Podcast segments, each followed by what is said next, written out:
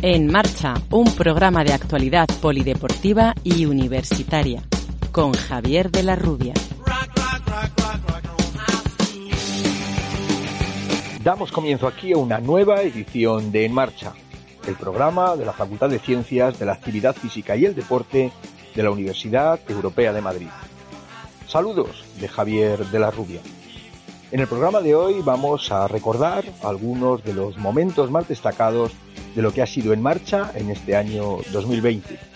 Un año atípico por las circunstancias de sobra conocidas y en el que hemos iniciado la decimotercera temporada de forma ininterrumpida, intentando traerles tanto la actualidad deportiva, tratada siempre desde la óptica de las ciencias, de la actividad física y el deporte, como las noticias de nuestra facultad, con los éxitos deportivos, profesionales o académicos, tanto de nuestros profesores como de nuestros alumnos.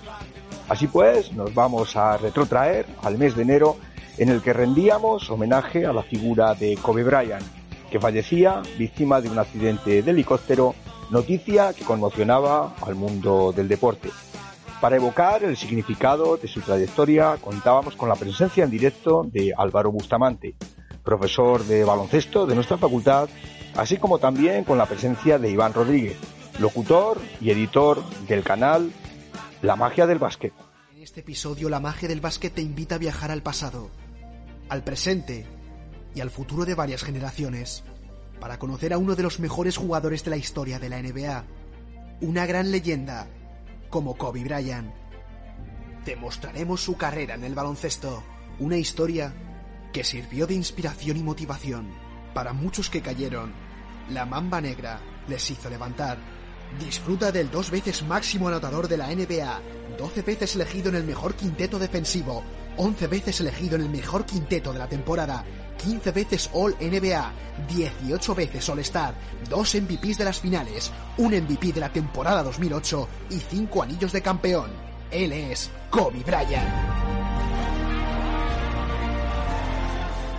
Bueno, pues eh, Kobe posee un palmarés realmente impresionante. Fue máximo anotador eh, de la historia del All-Star en el 2012. Fue campeón del concurso de mates en 1997. Es el cuarto anotador histórico de la NBA. Tiene la segunda máxima anotación en la historia de la NBA en un partido frente a los Toronto Raptors en enero de 2016, en los que anotó 81 puntos y posee 30 récords de la franquicia de Los Ángeles Lakers. Kobe se retiró el 13 de abril de 2016 anotando 60 puntos, que es también récord histórico de un jugador el día de su retirada. En diciembre de 2017, Los Ángeles Lakers, por primera vez en la historia de la NBA, retiraron sus dos dorsales, el número 8 y el número 24. Pero ahora la misión está en nuestras manos. Jamás debemos olvidar a este jugador y enseñar a las futuras generaciones que existió un hombre aquella leyenda que defendió durante 20 años el color de los Lakers, que durante tanto tiempo nos dio tantas alegrías, aquellos tiros libres que con el paso de los años le hemos visto crecer, la retirada de un jugador, una camiseta que él nos ofrece como símbolo histórico de un pasado elegante, distinguido y épico, la firma del 8 y el 24, números que siempre ha llevado en su corazón Kobe Bryant llega a la NBA en el draft de 1996, siendo elegido en la decimotercera posición por los eh, Hornets. Y eh, inmediatamente es traspasado a los eh, Lakers, en los que realiza la totalidad de su carrera deportiva. ¿Qué podemos hablar de este draft que antes nos comentaba Iván, que fue un draft histórico?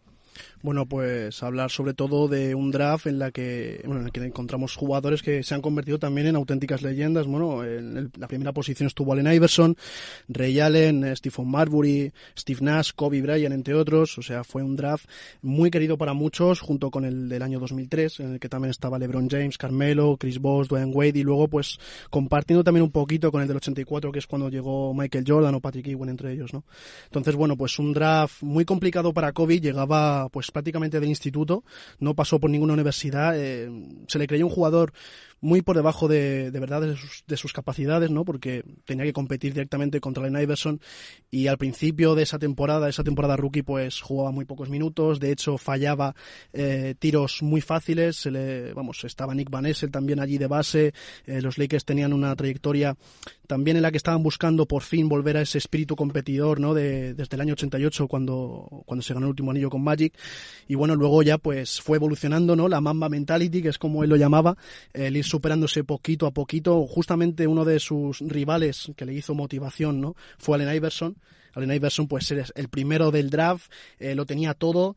Y, de hecho hay una anécdota muy buena que comentaba Allen Iverson cuando, cuando ha fallecido Kobe Bryant, de que dice, yo voy a intentar resumir las palabras de Kobe Bryant muy fácilmente. Era la temporada rookie, eh, él me invitó a cenar al hotel y luego me dijo, oye, ¿qué vas a hacer después de cenar? Y Allen Iverson, pues ya sabemos que también le gusta mucho la fiesta, no es un jugador muy bueno, pero le gusta la noche. Y dijo, no, pues yo me voy al club, ¿te vienes conmigo? Dijo, no, yo me voy a entrenar. O sea que eso fue lo que dijo Allen Iverson cuando murió Kobe Bryant de forma implacable para resumir lo que era este jugador, ¿no? Un, un señor que solamente se dedicaba a entrenar, a trabajar y a, luchar por lo que quería él, ¿no? Eh, al hilo de lo que decía Iván, pues sí es cierto que llegó con una actitud que igual fue criticada al, al principio por ser un jugador que no había querido pasar por la universidad y bueno, eh, en esos primeros años ya él mm, tuvo una actitud de decir, aquí estoy yo. Y muchas veces igual se pudo equivocar esa seguridad en sí mismo con falta de, capacidad o falta de saber dónde estaba. Es realmente en cuanto a técnica individual, capacidad de anotación, podía destacar desde el, desde el día uno. Si es cierto que tenía ahí el hándicap de coincidir con Ivan Essel, con Eddie Jones también en su, en su posición. Lógicamente lo que más le faltaba pues era el, el entendimiento de conceptos colectivos del, del juego, donde ahí todavía no podía aportar todo lo que podían aportar otros jugadores más experimentados. En cualquier caso, eh, condiciones físicas tenía. Eh, luego, bueno, hablaremos también de un biotipo muy parecido al de Michael Jordan, en el que se fijó y que intentó aprender desde el primer día. Y bueno, el primer año ya, eh, con el concurso de mate, demostró eh, y dijo: aquí estoy yo y esto no es un farol. No, yo no vengo aquí de farol, yo vengo aquí a demostrar mi calidad y en cuanto me diese un par de años, lo voy a hacer otro, digamos, otro bache más o otra muralla la que tenía que superarse fue cuando llegó Shaquille O'Neal. Shaquille O'Neal, uno de los más dominadores de la NBA, llegaba como actual estrella máxima de los Lakers para ganar anillos. Entonces, también en esa época de pareja Shaq-Kobe, pues estuvo un poquito siempre, digamos, a la sombra, ¿no? De que nunca hubiera podido ganar Kobe un anillo si no estaba Shaq al lado. O sea, que también estaba ese punto de superación de, ojo, que no soy aquí la estrella, también tengo a otro al lado que intenta, pues, digamos, seguirme la estela de, del liderazgo, ¿no? Cuatro años después de, de, su llegada consigue su primer anillo en una serie ¿no? de tres consecutivos uh -huh. con Phil Jackson en el banquillo y con, como tú decías, con Shaquille O'Neal en el como compañero ¿no? de equipo. ¿Qué pudieron aportarle o qué tenía este triunvirato de Jackson, eh, Kobe y, y Shaquille O'Neal? Bueno, en primer lugar, eh, Phil Jackson, cuando coincide con Kobe, le hace entender precisamente esto de lo que estábamos hablando antes, ¿no? De que para poder conseguir éxitos a nivel colectivo, y al final que el baloncesto es un deporte colectivo, hay que poner el ego atrás y ser consciente de los movimientos de todos los jugadores e involucrar a, todos ellos. Eso, unido a la facilidad que siempre ha tenido Phil Jackson de que eh, los jugadores consigan una concentración máxima, ya sabemos que se le conoce como el, el entrenador zen, ¿no? Por esa esa incidencia que tienen en hacerles eh, descubrir la meditación, hacerles descubrir el estar siempre con un estado de concentración máxima de lo que hace, más lógicamente estar apoyado por el jugador más dominante en esa época como era Shaquille O'Neal, pues hace que, que empiecen llegando los éxitos y que él al final pues esta lucha de yo contra el mundo que, que desarrolló en, en, los inicios, por su pasado también en Italia y, y, bueno, y su, intención de destacar ante todo y de poner el yo por delante, al final le hace convertirse en un jugador muy bueno a nivel individual, pero siempre eh, en base a lo que demande del el equipo también. Eh, Kobe fue el jugador, junto a Carmalón, que más veces estuvo incluido en el mejor quinteto de, eh, del NBA, concretamente 11 temporadas entre 2002 y 2013 pero a pesar de seguir acumulando récords y hitos en su capacidad eh, anotadora, no vuelve a conquistar un anillo hasta las temporadas 2009 y 2010, con otra vez dos, dos consecutivos. ¿Qué pasó en esta, eh, en esta época en los Lakers, eh, a pesar de seguir destacando él como figura individual. Bueno, después de, pues de haber ganado tres anillos consecutivos contra Indiana Pacers, eh, Philadelphia 76ers y los New Jersey Nets, empieza a haber, digamos, un poco de, de distorsión en el vestuario, ¿no? Hay muchas polémicas entre Shaq y Kobe, eh, garantizadas además años después por ellos mismos que, que, bueno, pues que buscaban un poco quién iba a ser el que lideraba el equipo. Eh, se iban desapareciendo otros jugadores, ¿no? Eh, Rick Fox ya no estuvo luego tantos, muchos años ya. Eh, y se decidió, bueno, que Shaquille, O'Neal se, se, fuera de los Lakers, se fue a Miami Heat, Kobe Bryant se quedó solo. También hubo un poco de controversia de que si Kobe solo no iba a poder conseguir nada, se habló también de que a lo mejor podía irse a los Chicago Bulls durante una época, pero de repente en 2006, bueno, pues consigue 81 puntos contra los Toronto Raptors y dicen, cuidado que aquí está Kobe Bryant y, y aunque los Lakers no tenían, digamos, una plantilla ganadora, porque obviamente, como ha dicho también el compañero, hay que tener un equipo, digamos, unido para ganar. No existe solamente un jugador que lleve todo el peso del equipo. Incluso con Michael Jordan se demostró, necesitaba siempre eh, unos Bulls decididos, con un entrenador también bueno, como Phil Jackson, que también estaba presente.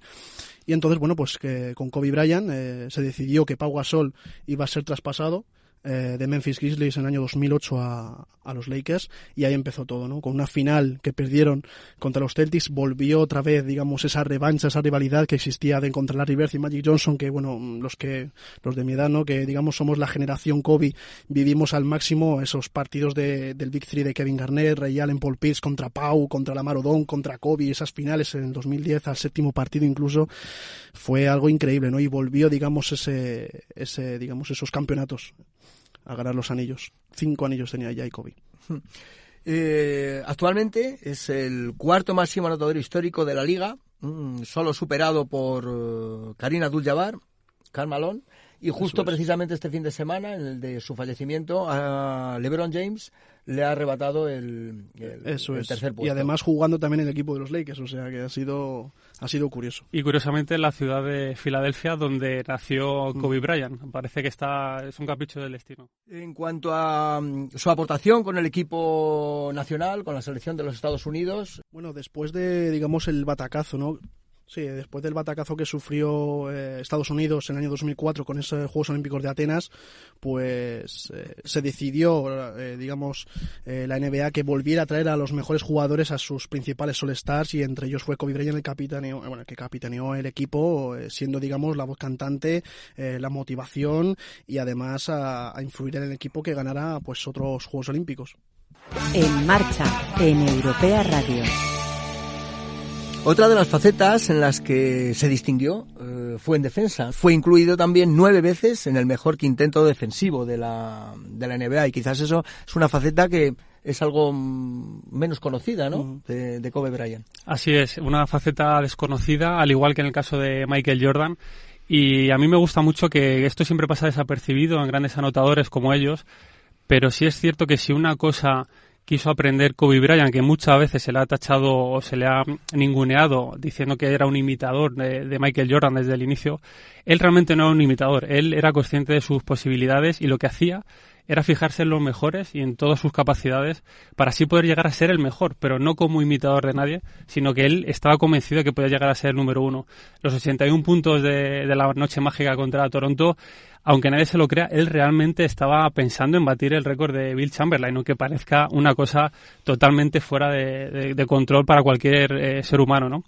Entonces, bueno, eh, esa faceta defensiva yo creo que tiene mucho que ver con el amor al juego y con, y con el amor a, a este deporte y a darlo todo en la, en la cancha. En este caso sí creo que que aprendió mucho de, de, Michael Jordan y de hecho en el, en el cortometraje que, que fue ganador de un Oscar, recordemos, uh -huh.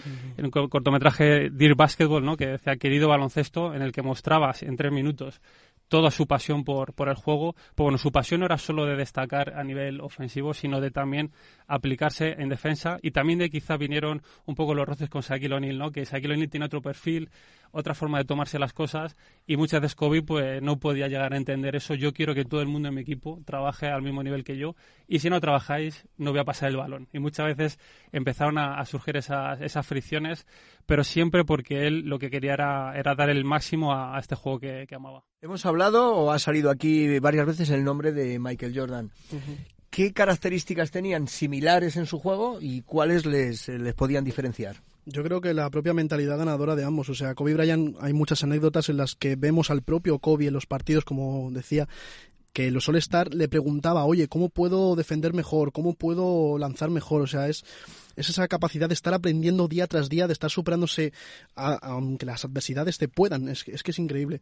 Y por eso mismo, eh, yo creo que, vamos, yo estoy convencido, por lo mi generación, que para mí Kobe Bryant ha sido un claro sucesor de Michael Jordan, sin menospreciar a LeBron James, pero no sé, Kobe Bryant fue algo tan similar a Michael Jordan que que se aleja un poco del tema de LeBron, no sé por qué, pero para mi gusto Kobe Bryant ha sido como el principal de esta generación. Yo creo que al final eh, esta trágica noticia ha trascendido más allá del baloncesto y del deporte, porque no solo estamos hablando de baloncesto, no solo estamos hablando de un grandísimo anotador, estamos hablando de una persona que amaba tanto su profesión hasta tal punto que sea capaz de inspirar a otros, pero no solo en el mundo del deporte, sino a cada uno en la profesión que, que haga hay un spot muy significativo, un, spot de publicidad en el que aparecía Kobe Bryant metiendo el tiro ganador y a partir de ahí salían un montón de aficionados con diferentes camisetas de diferentes equipos de la NBA diciéndole te odio. Te odio porque a Sacramento nos quitaste la posibilidad de poder ganar un anillo, Sacramento Kings. Hasta salía un aficionado con la camiseta de, de España de, bueno, recordemos también en, en, Pekín 2008 cuando mete ese triple más falta, cuando España está a punto de poder combinar la remontada solo a cinco puntos a falta de tres minutos y mete un triple más tiro libre adicional que prácticamente eh, rompe el partido. Entonces, una persona muy odiada en sus inicios, pero que lo que no le podemos eh, dejar de reconocer, por supuesto, te dediques a lo que te dediques, es que su pasión por el juego ha trascendido y ha inspirado a, múltiples generaciones, porque además, otra cosa buena es que ha estado 20 años al máximo nivel. O sea, no es solo mi generación. Siempre en el mismo y equipo. en el mismo equipo. mantenerse los Lakers no es un equipo fácil, además. Sí, sí, no solo, no solo una generación, sino que ha tocado a muchas generaciones y en muchos ámbitos.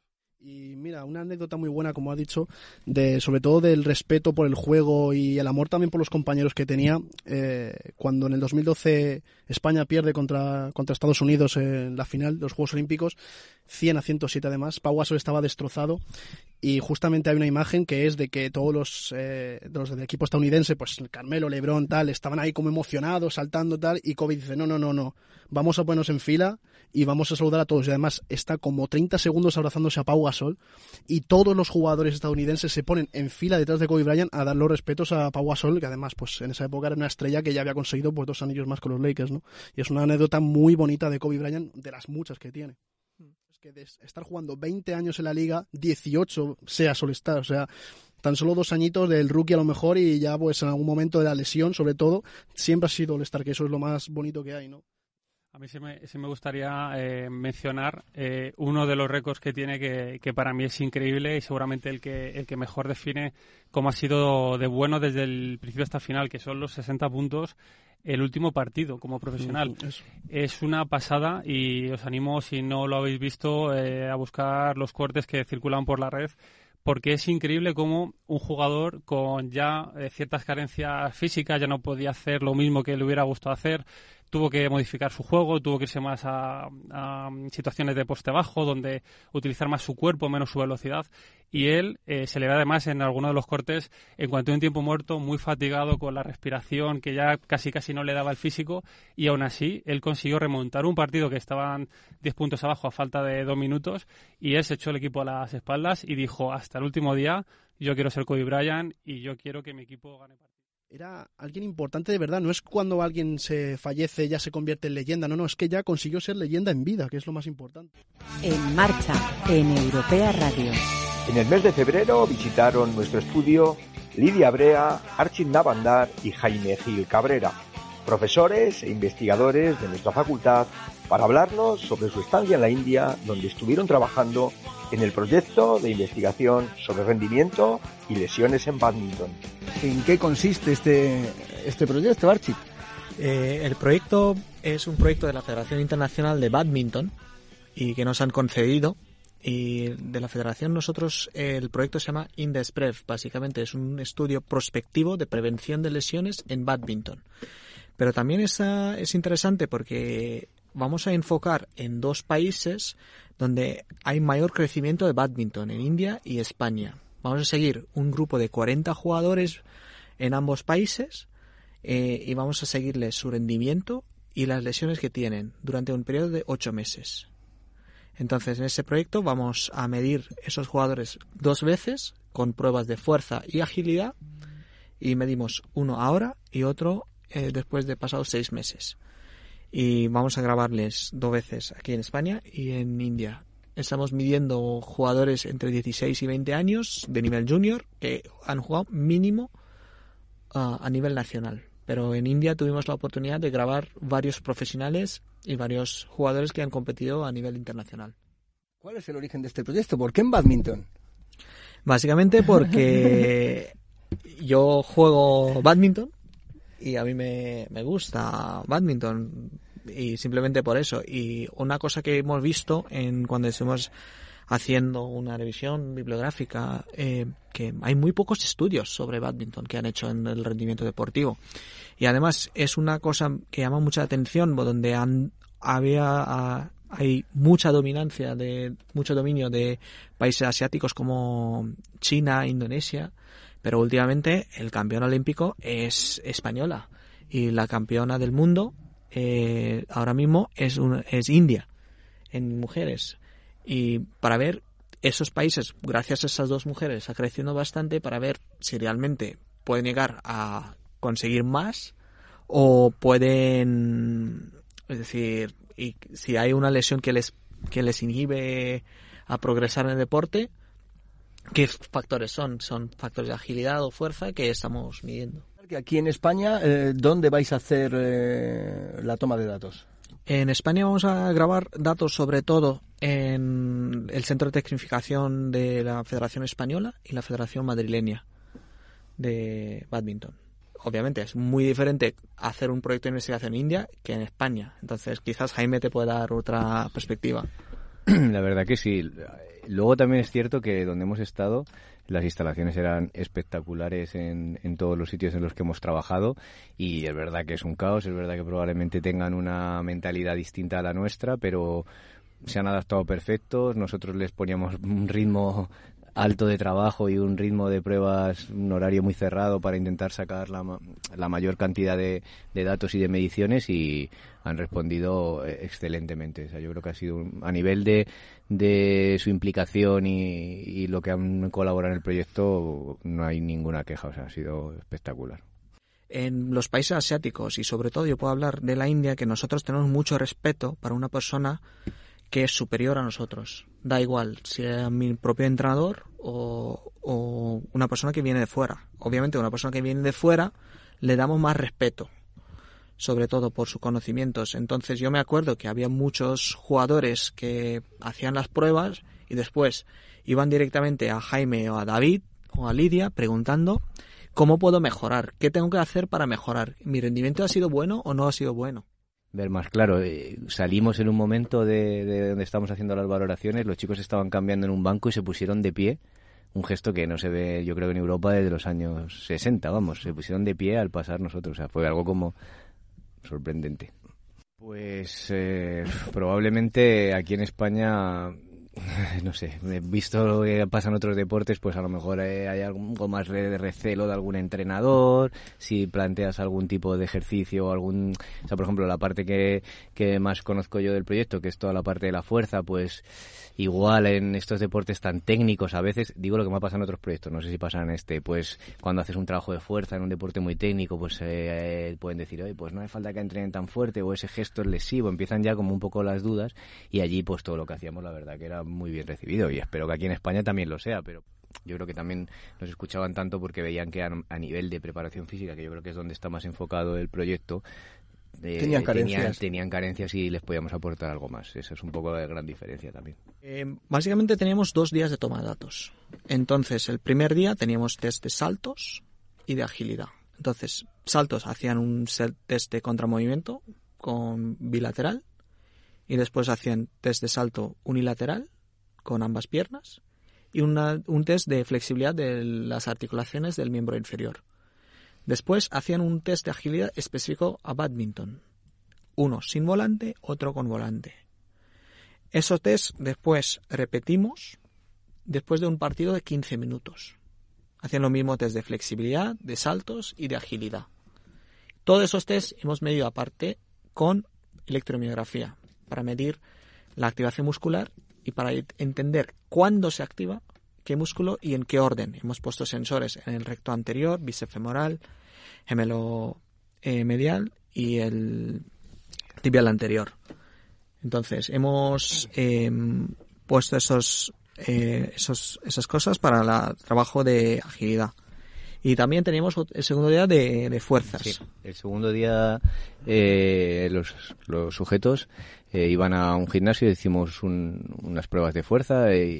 Lo que hacíamos eran dos curvas, una de carga velocidad en sentadilla y otra de carga velocidad en, en press banca para intentar identificar, pues principalmente, pues se identifican muchas cosas, se estima RM, se determina la carga de máxima potencia, se establecen un poco los porcentajes de carga y, les, les, das una idea de por dónde pueden entrenar las siguientes semanas o siguiente, en el siguiente periodo de entrenamiento que, que tengan ellos.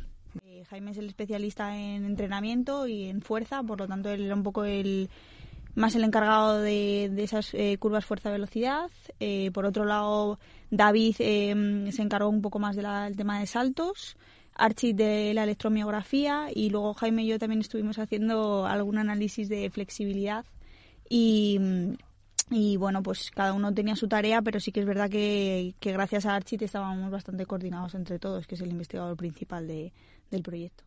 Nos levantábamos todos los días más o menos a las 6 de la mañana porque allí tienen un inicio del día muy temprano con respecto a nosotros, empiezan antes y terminan también antes. Entonces nuestro objetivo era cumplir con, con lo que queríamos hacer lo antes posible, sobre todo por si sucedía algo y, bueno, pues teníamos que reaccionar de alguna forma. Entonces, vamos a ir al centro de rendimiento de badminton o, al gimnasio, depende de las pruebas que, nos tocasen. Y normalmente estábamos pues hasta las 5 de la tarde o las 6 eh, haciendo, haciendo mediciones. Luego sí que es verdad pues que aprovechábamos en el hotel para pasar algún dato y, para dejar las cosas preparadas para el día siguiente. Entonces ellos según el calendario de competiciones, pero lo más probable que si volvemos a, a India sería más o menos la, en junio, en la tercera semana o la cuarta semana o algo así y pero también depende del calendario de competiciones. Al final es entonces vamos a dar una una valoración inicial en mediados de abril y en la segunda valoración la final vamos a dar en finales de agosto. Casi todo doblado porque claro es material muy específico que no se va a poder conseguir allí o que es casi imposible, entonces llevábamos mucho, mucha cosa, por ejemplo, pues dos encoder, eh, llevábamos todo el material de medición de flexibilidad también por dos, porque pues cualquier tontería que se rompa allí, como decía Lidia, es que te compromete te compromete todas las mediciones y, estás a 5.000 o 6.000 kilómetros, no sé a cuánto, pero en, esa, en esas cifras no, no se puede volver a por nada. Pues yo creo que está cumplido y cosa que es creo muy difícil en India. O sea, es decir, yo después de volver estoy todavía un poco alucinada de que hemos cumplido el objetivo de medir a los 22 atletas que teníamos, a los 22 jugadores, puesto que allí estás pues un poco vendido, ¿no? Eh, pues de repente uno que te dice que no viene, otro que sí viene, otro que no viene a tiempo por el tráfico. Entonces, para mí, objetivo totalmente cumplido. Em, el nivel de profesionalismo en el deporte está llegando a India, todavía no ha llegado. Este ha sido el extracto que hacíamos de los programas, tanto del homenaje a Kobe Bryant como de la estancia de nuestros compañeros en la India para trabajar en el proyecto de investigación sobre rendimiento y lesiones en badminton. Les damos, como siempre, las gracias por la atención que nos prestan. Con Miguel Ángel Vázquez en el control de realización, se despide de todos ustedes Javier de la Rubia.